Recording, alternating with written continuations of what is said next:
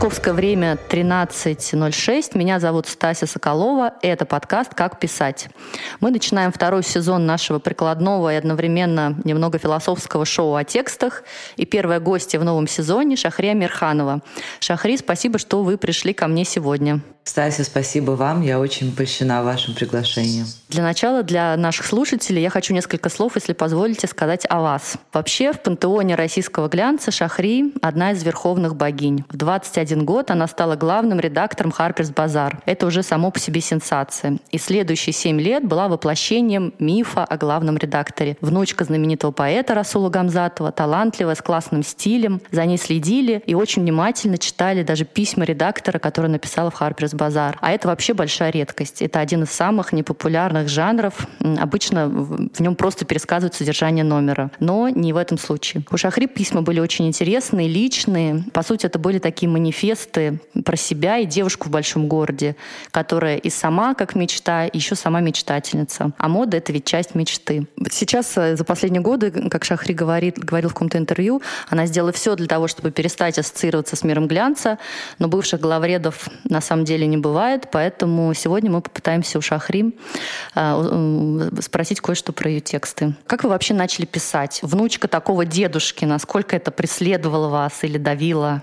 В детстве скорее давило. Мне хотелось быть собой, мне хотелось, э, чтобы меня не воспринимали внутри какого-то стереотипа на базе моего происхождения, поэтому был, ну, наверное, это всем подросткам свойствен какой-то бунтарский дух, когда хочется делать все наоборот от того, как тебя ожидают. При этом у меня были супер теплые отношения всегда с дедушкой, и э, даже в каких-то своих э, ну, поступках я всегда хотела оставаться его достойной в каком-то большом смысле. То есть я понимала, в принципе, за что бы он меня осудил, вот, и за что бы он меня не осудил. Это сильно отличалось тем, что думали окружающие, поэтому я себе, наверное, позволяла немножко больше, чем от меня ожидали.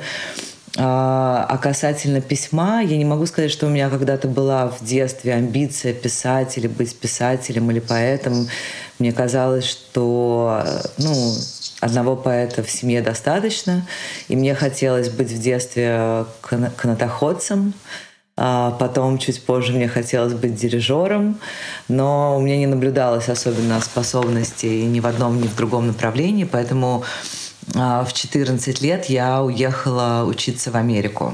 И чтобы как-то найти себя и понять вообще, что я хочу от жизни. И меня как-то очень тянуло в этот момент история с Америкой.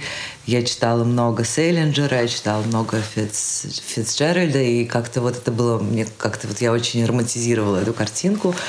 И э, я выиграла стипендию в одну из частных школ в э, Коннектикуте и сбежала из Москвы в 14 лет в, в эту новую жизнь. А, ну, новая жизнь была не совсем такая, как, как я себе ее представляла. Вот, и в ней было довольно много одиночества и какого-то а, ну, наверное, как-то дис диссоциации себя с а, окружающим тебя в этот момент. И тогда у меня появился мой первый дневник, который стал моим другом. С тех пор мы вот как-то не переставали дружить. То есть это, наверное, такая штука, которая со мной прошла через все эти годы с какими-то перерывами, но тем не менее я до сих пор храню все эти свои дневники, которые там начались в Америке. Вот, поэтому это к вопросу о том, как я начала писать. Наверное, так. Не переставали потом писать? Ну вот э, я пишу с тех пор, да. То есть сейчас это не так часто, как... Это, наверное, все-таки связано, когда я думаю об этом, а, по-настоящему, наверное, я чаще пишу, когда мне плохо или когда мне одиноко. И это какой-то способ тоже себя понять лучше. Это скорее какой-то такое терапевтическая работа для меня. В последнее время мне было довольно хорошо. Поэтому я писала не так часто, как э, стоило бы. Потому что, конечно, в настоящем письме нужна дисциплина. То есть главное, что я узнала, ну, поняла о том, что вообще это, наверное, касается любого вида творчества, что это не то, что ты ждешь, пока к тебе придет муза. Ты просто отводишь, ты понимаешь свои э, наиболее продуктивные часы во время дня, и ты даже, если у тебя нет ни одной мысли, ты просто садишься перед белым листом и начинаешь писать все, что приходит в голову. И, возможно, тогда это куда-то выведет. Вот, то есть это, ну вот, мне кажется, правильный способ. Мне тоже кажется, что однажды ты понимаешь, что вдохновения просто не бывает, не существует вдохновения, есть другие какие-то вещи. Да, очень много факторов. По-моему, в Татлере я прочитала, что вы поехали потом учиться на главного редактора в Лондон College of Fashion, это верно?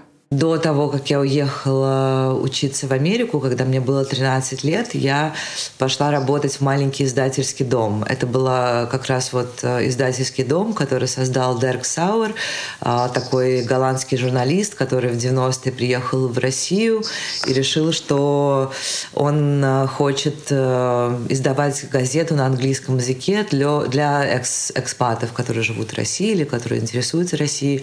И так появилась газета The Moscow Guardian, тогда она называлась. Это была маленькая квартира на Китай-городе, где несколько вот таких вот э, журналистов, работающих в России со всего мира, где они писали о России. И я сказала, что мне 16 уже, я тогда выглядела немножко старше своих лет.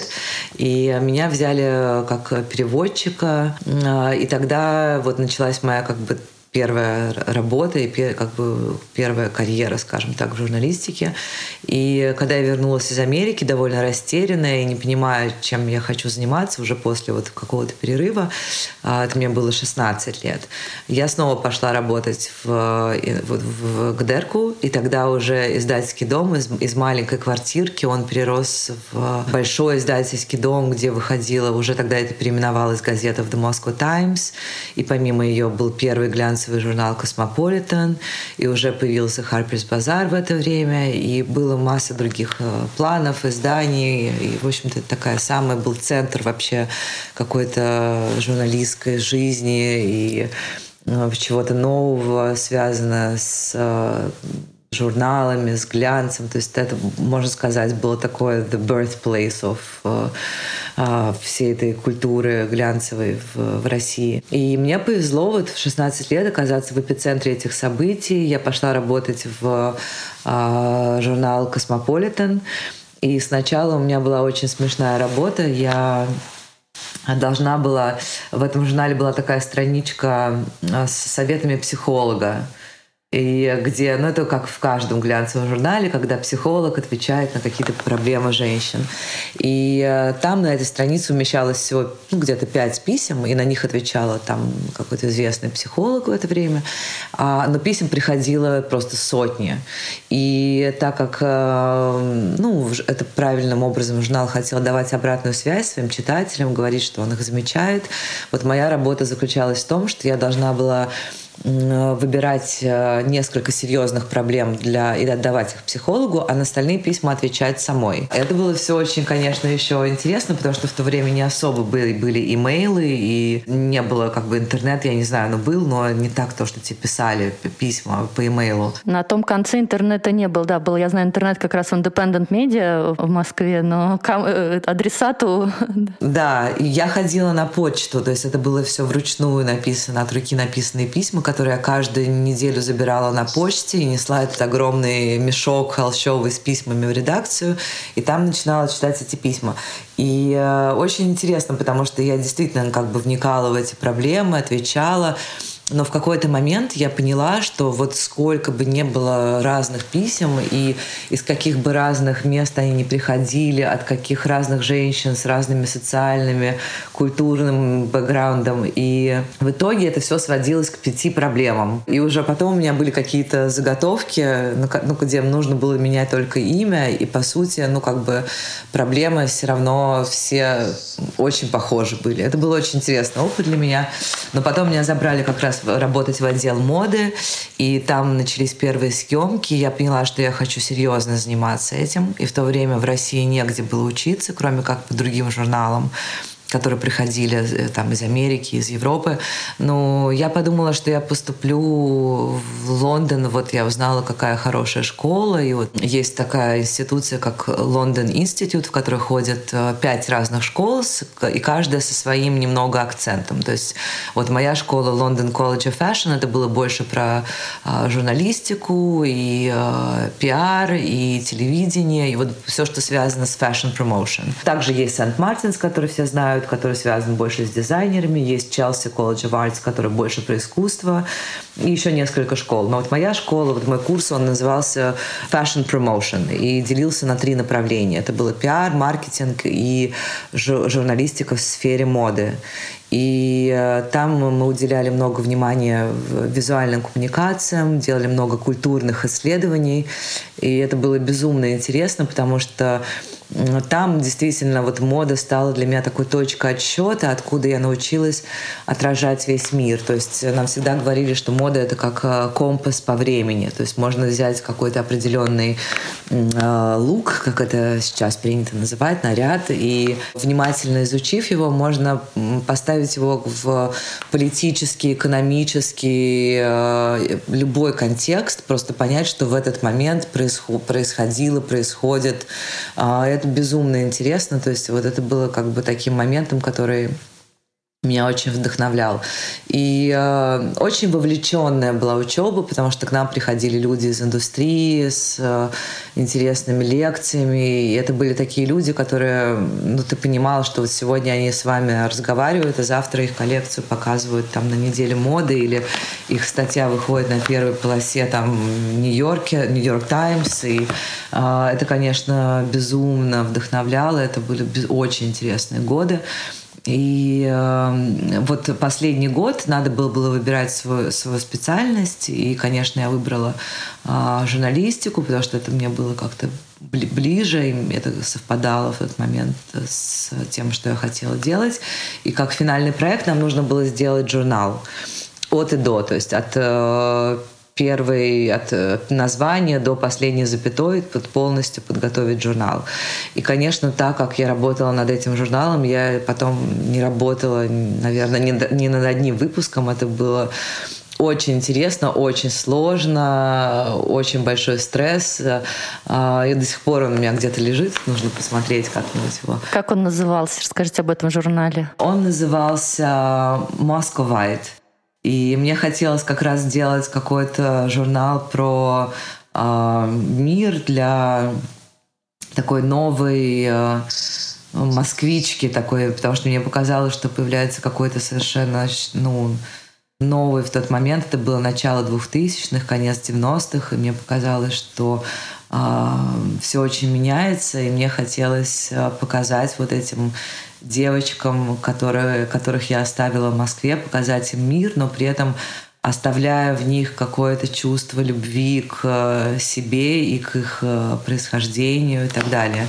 Вот. И, наверное, это была какая-то основная идея. Наверное, она не звучала так тогда. Это, наверное, немножко тоже моя интерпретация сейчас, но по сути, это было что-то в этом направлении. Да, и потом так получилось, что уже буквально за месяц до выпускного. Мне позвонил Дерк, сказал, что у него есть для меня предложение, которое изменит мою жизнь, и предложил мне стать главным редактором Harper's Bazaar. И, конечно, это, может, это было лучшее предложение, которое можно было получить, вот, э, потому что это все, чему я училась, и потом к этой работе надо было бы очень долго идти, но мне так повезло, что я сразу вот э, с таким горячим пирожком только-только вот закончив, по сути, как раз, ну да, по сути, это была работа а, главного редактора, потому что тебя учили вот сидеть за всеми стульями, то есть тебя учили понимать, а, как работает полностью журнал от и до. То есть я, мне казалось, что я знаю все о журналах, а, когда я шла на эту работу, потому что, ну, вот я только что это делала сама. И, ну, конечно, мне еще много очень предстояло все узнать, потому что уже в процессе это были а, совсем другого рода, как бы более психологического, наверное, рода проблемы.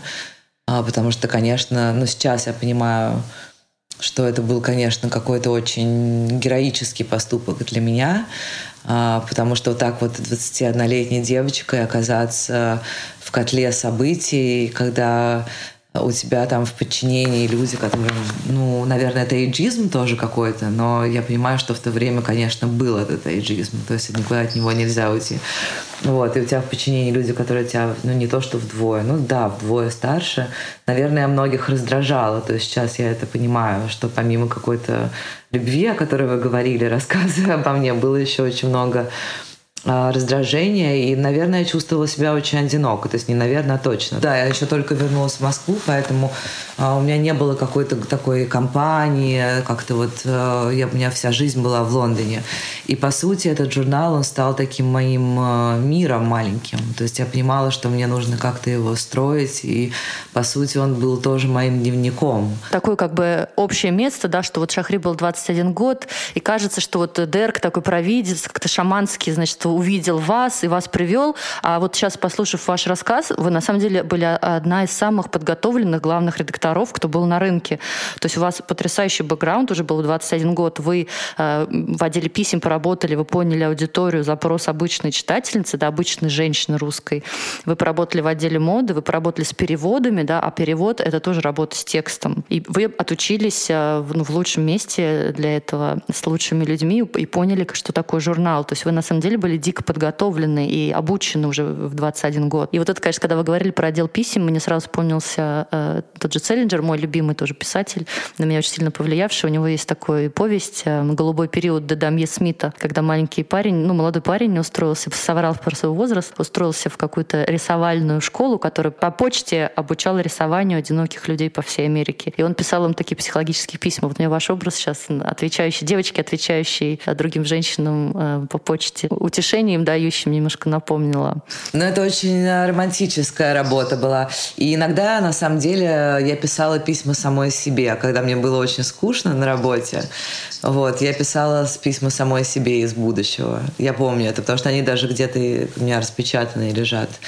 А, это тоже, ну да, это, это, кстати, вот когда я говорю о работе, потому что все говорят мода, мода, там, да-да-да-да, а, это была одна из моих любимых работ. То есть мне очень, мне очень нравился этот период, это было здорово. Получается, у вас большая составляющая вот эта психологическая, а, журналистская новеллы, да, по сути, или какие-то эссе. Э, оказывается, вот сейчас я узнала в разговоре с вами, что это огромная часть вашей была работы, вашей жизни, э, не только мода. То есть fashion скорее был второй половинкой этого пазла. Да, так и было. Ну, как-то само всегда рядом со мной было. То есть это то, без чего э, я себя не мыслю. Ну, это просто часть меня.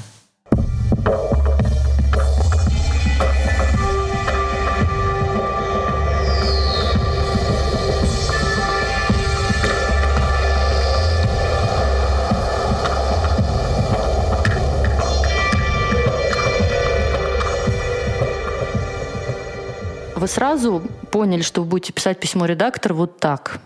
Как у вас вообще это э, происходило? Мне было сложно, потому что еще был такой момент, что я училась писать по-английски последние три года до того, как я вернулась э, в Россию.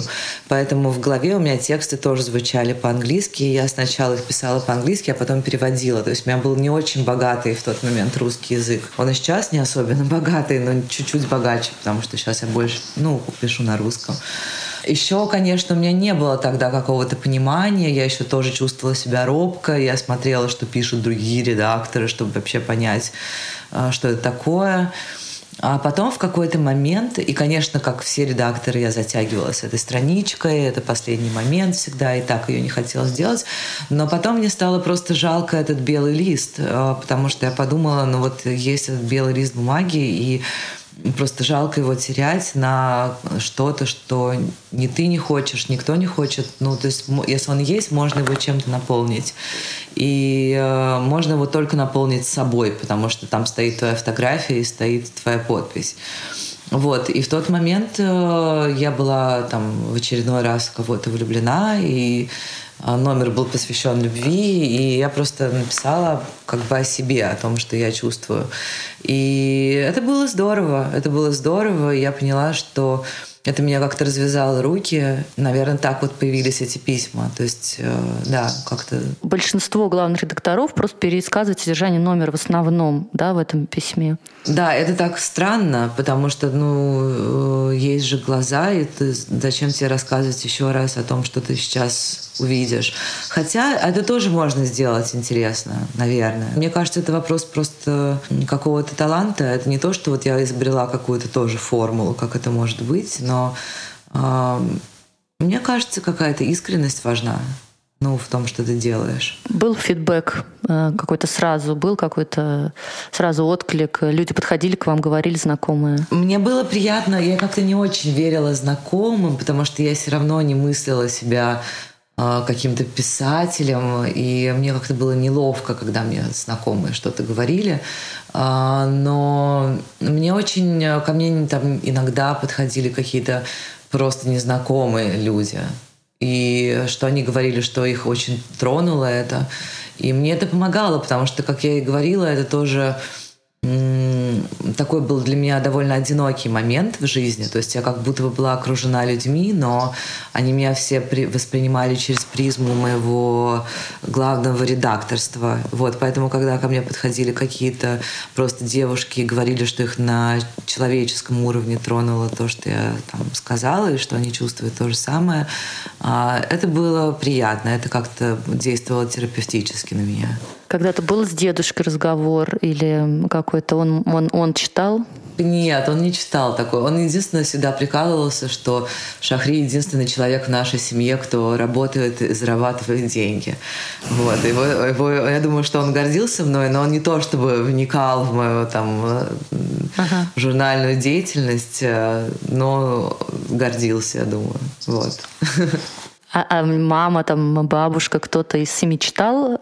А, вот мне очень жалко, что бабушка не застала меня уже в период того, как я стала работать, потому что ровно тогда, когда я а, стала главным редактором, буквально вот в этот же месяц ее не стало.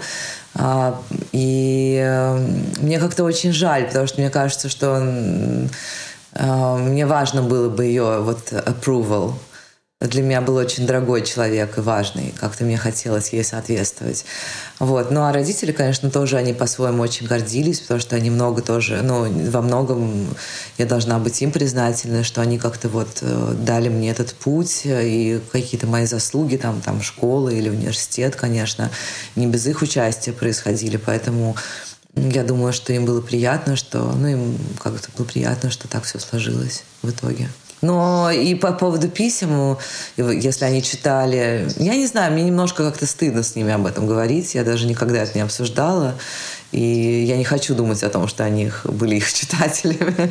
Все-таки вы семь лет каждый месяц обращались к людям через свою колонку, через свое письмо довольно э, искренне. И потом вдруг перестали что-либо писать, не ведете никаких соцсетей. Вот этот переход от э, привычки делиться с людьми в письменном виде до закрытости и э, как это, насколько вам это естественно у вас произошло? Вообще я жуткий интроверт, то есть мне очень сложно дается общение с большим количеством людей. И мне сложно это давалось в журнале, то есть мне нравилась редакционная работа, но все, что связано с походами на вечеринки и общение с огромным количеством людей извне, а, мне это давалось сложно, и в какой-то момент это как-то чересчур вывернуло меня наружу, и мне это просто физически не очень комфортно. То есть сказать, что я стремилась к такому уровню открытости, я бы не сказала, что я когда-то, в общем-то, преследовала такие цели, я бы наоборот сказала, что это мне очень мешало. Поэтому я не то, что там замолчала, э, я продолжаю писать, и чем-то я делюсь, что-то делаю для себя. Может быть, в какой-то момент я архивирую эти записи, и у меня будет желание поделиться с большим количеством людей. Просто еще я в какой-то момент, конечно, мне многие люди говорили, вот, напиши книгу, еще что-то такое. Но просто мне кажется, что в мире так много хороших э, книг, многие не прочитаны, многие недооценены, что вот еще писать одну книгу, когда, может быть, в это время человек может прочесть вместо этого что-то более великое, потому что я не считаю, что я пишу что-то великое. Потом мне бы не хотелось писать книгу, чтобы это было что-то из эго. Мне бы хотелось писать книгу, если бы я чувствовала в этом какую-то миссию. И, возможно, я к этому приду. То есть сейчас я вступаю снова в какой-то период своей жизни. Вот я чувствую, когда мне хочется быть более открытой и большим делиться. То есть это какая-то тоже работа над собой, вот выходить из зоны своего комфорта, из такого окружения а, только любящих и любимых людей, и как-то немножко вот вылезать из этой скорлупы. И я чувствую, что это на меня тоже очень хорошо действует, как будто бы в этом есть какой-то внутренний рост. Поэтому, возможно, ну, это будет больше происходить вот в плане того, что я делаю или чем я делюсь. Посмотрим. Вот в сторис часто вы выкладываете, ну, иногда выкладываете фотографии, что вы с печатной машинкой. Расскажите, что вы пишете? Наверное, это началось с какой-то тоже такой эстетической истории. Мне очень нравилось, как выглядят печатные машинки. Я очень хорошо помню свою первую печатную машинку. Это такая очень красивая серая типа, как в фильме «Сияние». И как раз э, ей много пользовались э, в Германии во время Второй мировой войны. Она такая немножко, даже не знаю, как ее описать. Стайлиш. Да. Вот. Я ее купила, потому что она мне очень понравилась. Я просто не могла пройти мимо, и потом я начала печатать, и уже не смогла остановиться. И это, конечно, совсем другое ощущение от письма, потому что появляется вот этот физический аспект, когда у тебя каждая буква, она как бы отлетает под напряжением каким-то. Ты дрожишь больше каждым словом, потому что там одна неверное слово, и нужно все переделывать заново, то есть это больше ответственности к тому, что ты выкладываешь на бумагу. Это немножко как игра на фортепиано, потому что потом, потом у меня появилась вторая печатная машинка, третья печатная машинка, и это немножко в такую обсессию превратилось. Но дело в том, что они все разные, потому что каждая по-разному отвечает твоим пальцам, и э, у каждой разный шрифт, и они подходят под разное настроение и под разные тексты. То есть на одной хорошо писать э, стихи, на другой красиво писать письма, на другое хорошо просто делать какие-то записки самой себе. Вот, поэтому да, у меня вот часто как-то в моей жизни они сейчас фигурируют, эти печатные машинки, и я стараюсь их не заставлять долго скучать. Вот это жанры вы перечислили, это те жанры, да, которых вы пишете. Это стихи, письма и ну, дневник, да, очевидно, дневниковые какие-то заметки. Я пишу много, немного писем, но мне нравится этот жанр. Пишу какие-то дневниковые записи. И сейчас э, прихожу к стихам. Прихожу к стихам. Ну, я не знаю, то есть мне, причем они, они по-английски, мне кажется, я не смогла выписать по-русски. Но, может быть, это просто происходит под впечатлением впечатлением некоторых авторов, которые я читала в последнее время. И, возможно, это просто какая-то имитация их стиля. То есть я не знаю, если во мне есть этот талант, но как будто мне нравится экспериментировать с этим жанром, и я что-то пробую для себя сейчас. Вот, еще я хочу попробовать, э, вот сегодня буквально я думала, что мне очень хотелось бы попробовать перевести эм, стихи своего дедушки на английский. Есть какие-то издания и какие-то переводы, но мне кажется, мне самой было бы интересно это очень сделать и, может быть, издать такую книгу. Здорово. Да, вот хочу такое что-то попробовать тоже.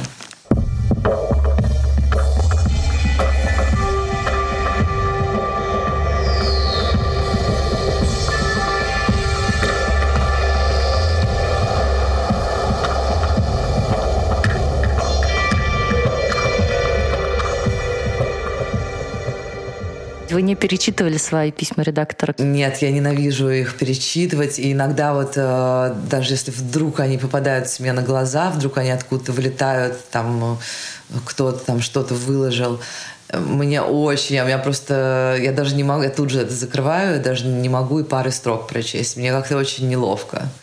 Не знаю почему. Сейчас пришел момент тогда спросить, э, что вы почувствовали, когда вдруг проснулись утром, и оказалось, что весь интернет говорит о том, что выяснилось, что главный редактор Vogue Ukraine перепечатал ваше письмо из Harper's Bazaar и выдал за свое. Э, что вы почувствовали в этот момент? Если честно, мне было очень смешно, просто потому что это какая-то немножко сюрреалистическая история, и мне было смешно, как будто это происходит э, не со мной. Я подумала, что это какая-то шутка.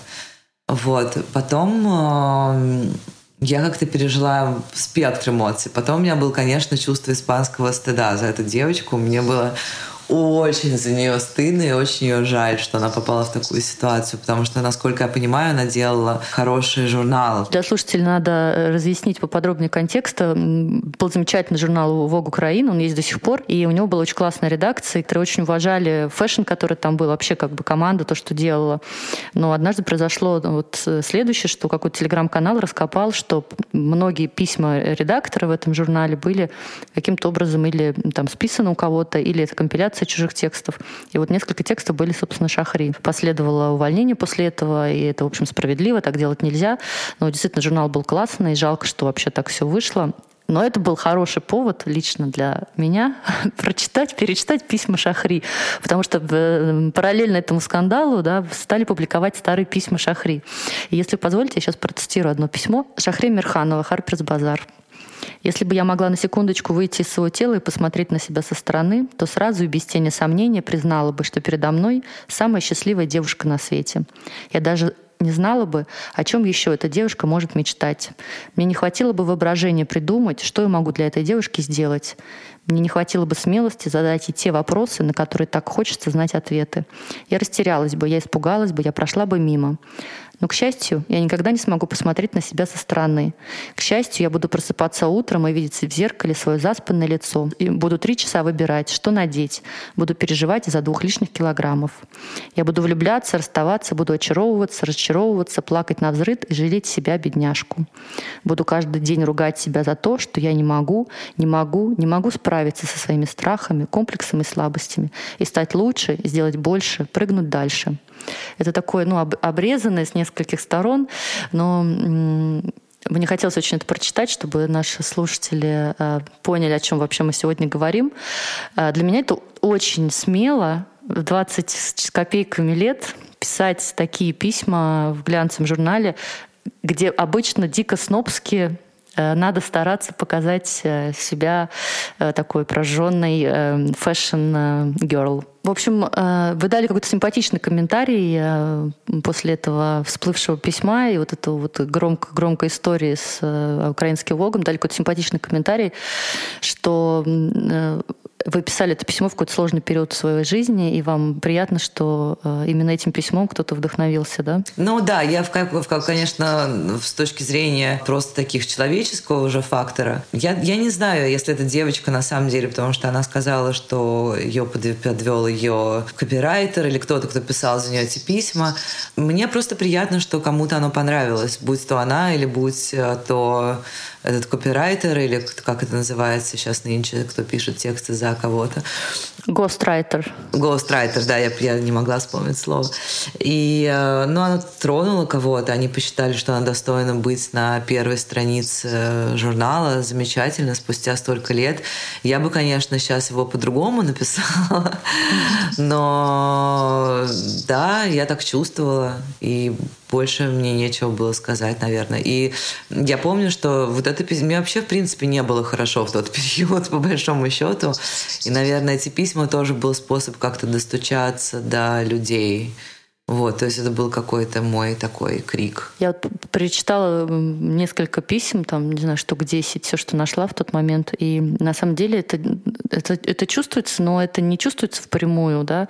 Там просто ты понимаешь, на самом деле, что там темы, круг тем — это воображаемая, вернее, э, внешняя оболочка и внутренняя, да, что на самом деле это два разных человека, и это все время какой-то вот э, попытка э, увидеть в солнечном мире, увидеть немножко там, да, немного солнца в холодной воде, да, Франсуа Саган. Это в таком ключе, да, что, с одной стороны, счастливый мир э, глянца и красивой московской жизни, такой еще молодой, счастливый, да, вот этой гламурной, и при этом какая-то печаль, или наоборот, э, черная полоса, но при этом давайте все-таки оценим, что нас окружает, э, прекрасное и радостное, такие, ну, joy de vivre, да, удовольствия какие-то. Это, это чувствуется, и это такой ну, психо, психотерапия в тексте. А, в этот момент да, происходит. Да, это здорово, что это чувствуется, потому что это так и есть. То есть я Сейчас понимаю, что при всей вот этой вот... Мы просто вы сказали, что о, такая девочка, и у нее было все, и главный редактор, и вся эта жизнь. Но я чувствовала себя на эмоциональном дне. Мне было очень тяжело. Хотя сейчас, э, конечно, я вспоминаю много хорошего, но мне кажется, это не то, что там пожалейте меня, боже мой, такая бедная, богатая девочка. А, это скорее просто 20 лет, когда ты находишься в каком-то бесконечном эмоциональном вот таком раздрае, и это не зависит от того, главный редактор ты или ты, не знаю, там... Э, да, и было сложно, что от тебя, то есть до этого был дедушка, как бы, когда я была подросток, и надо было соответствовать. Потом был а, журнал, которому надо было соответствовать. То есть очень часто очень сложно было выйти за рамки этих э, картинок, которые на тебя уже заранее завешивают. То есть мне просто хотелось быть шахри, наверное, э, что бы это ни значило. Узнать, что это, да? Да, да, да. Разговаривая с вами, я понимаю, что вот сейчас было бы классно почитать ваш журнал вот сейчас вам не хочется, при, при такой все равно у вас такая любовь к журналистике. Вообще мне очень нравится жанр. Конечно, мне кажется в целом, что э, журналы очень странно сейчас выглядят в современном мире. Вот эти ежемесячные журналы. Э, мне кажется, что мне было бы интересно делать э, журнал, да, газету, что угодно, книги, все, что связано с бумагой. А, мне очень близко все, что связано с издательством, мне очень близко. Если бы я делала журнал, я бы делала его, наверное, не более чем а, сезонным, то есть четыре раза в год. Я все-таки за slow media, как бы. Мне кажется, что мы очень много переводим. Просто это даже не экологично сейчас делать вот эти бесконечные еженедельные, ежемесячные журналы, и этот стресс бесконечный, эта беготня. Мне кажется, все-таки эти вещи требуют большей осмысленности и какой-то вот какого-то замедления. А, если бы мне предложили сейчас сделать журнал, вот э, как я его вижу, я бы, наверное, согласилась. То есть я бы не сказала, что это то, что я это отрицаю. Мне, мне это все безумно интересно. Просто такого журнала нет. То есть нет какого-то журнала, который я бы сказала, вот туда бы я хотела пойти, или для этого журнала я хотела бы писать. Полушутку вы сказали, что ваша мечта преподавать э, в Дагестане, в родном уголке, в школе. Насколько это серьезно? Ну, вообще, честно говоря, эта идея, эта идея приобретает все больше и больше масштабы в моей голове, потому что тогда это действительно сказала как какую-то такую маленькую мечту, это было какое-то давнее интервью, но это, я не отказалась от нее, и как будто бы она вот обросла уже, э, появилось немножко мяса на ней, уже появляется кожа, и я просто влюблена в горы, я влюблена в Дагестан, я как-то заново каждый раз, когда туда приезжаю, его для себя открываю. И я собираюсь проводить там все больше и больше времени. И э, я действительно сейчас увлечена, так как у меня самой маленькая дочь, я очень увлекла, увлечена какими-то историями, связанными связанными с образованием и с тем, как оно меняется, и с тем, как, какое оно должно быть. И э, я много как бы экспериментирую на своем ребенке, и мне было бы очень интересно э, поработать в местной школе, я не знаю, поработать... Я понимаю, что потому что такие штуки нужно делать только через свой путь и через свой опыт. Э, не знаю, если учителем, но, может быть, скорее ментором. То есть мне интересно было бы делать какие-то такие коллаборации с моими друзьями из мира, которые приезжали бы туда и служили бы источником вдохновения для этих детей, а, давали бы им какие-то новые точки отсчета, давали бы им какие-то новые идеи вообще, что можно делать, как можно совместить то, чем они являются, и то, чем они уже обладают по праву рождения, с тем, что какой идет запрос от мира и как это можно превратить в, во что-то sustainable, наверное. А, это, эти темы меня как-то очень волнуют по-прежнему. Я даже думаю этим летом провести Э, сделать в горах такой маленький пробный э, детский лагерь и привести туда вот школу моей дочки с детьми, с городскими детьми, с э, учителями из ее школы и сделать такую маленькую коллаборацию с местной школой, с этими горскими детьми, чтобы они вместе работали над каким-то летним проектом. А, я вот как раз в ближайшее время собираюсь туда поехать, чтобы продумать получше всю логистику этой истории.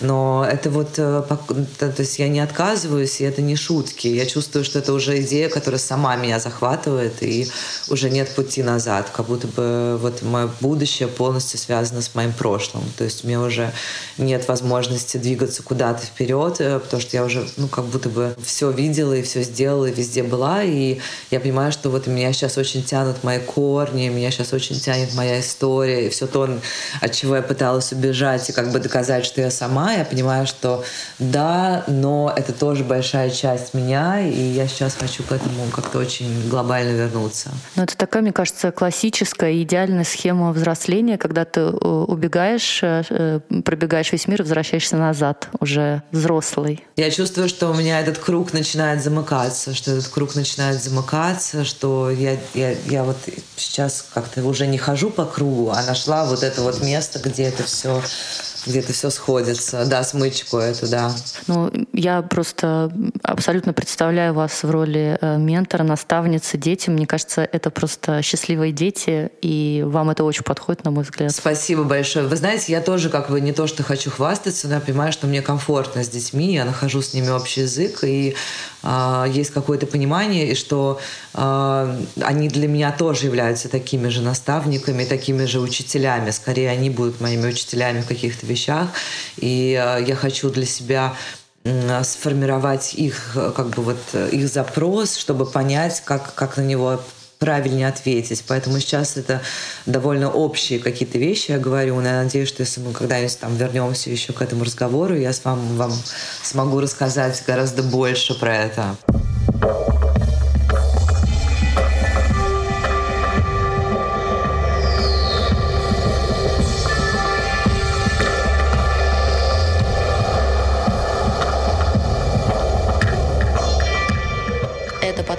Писать».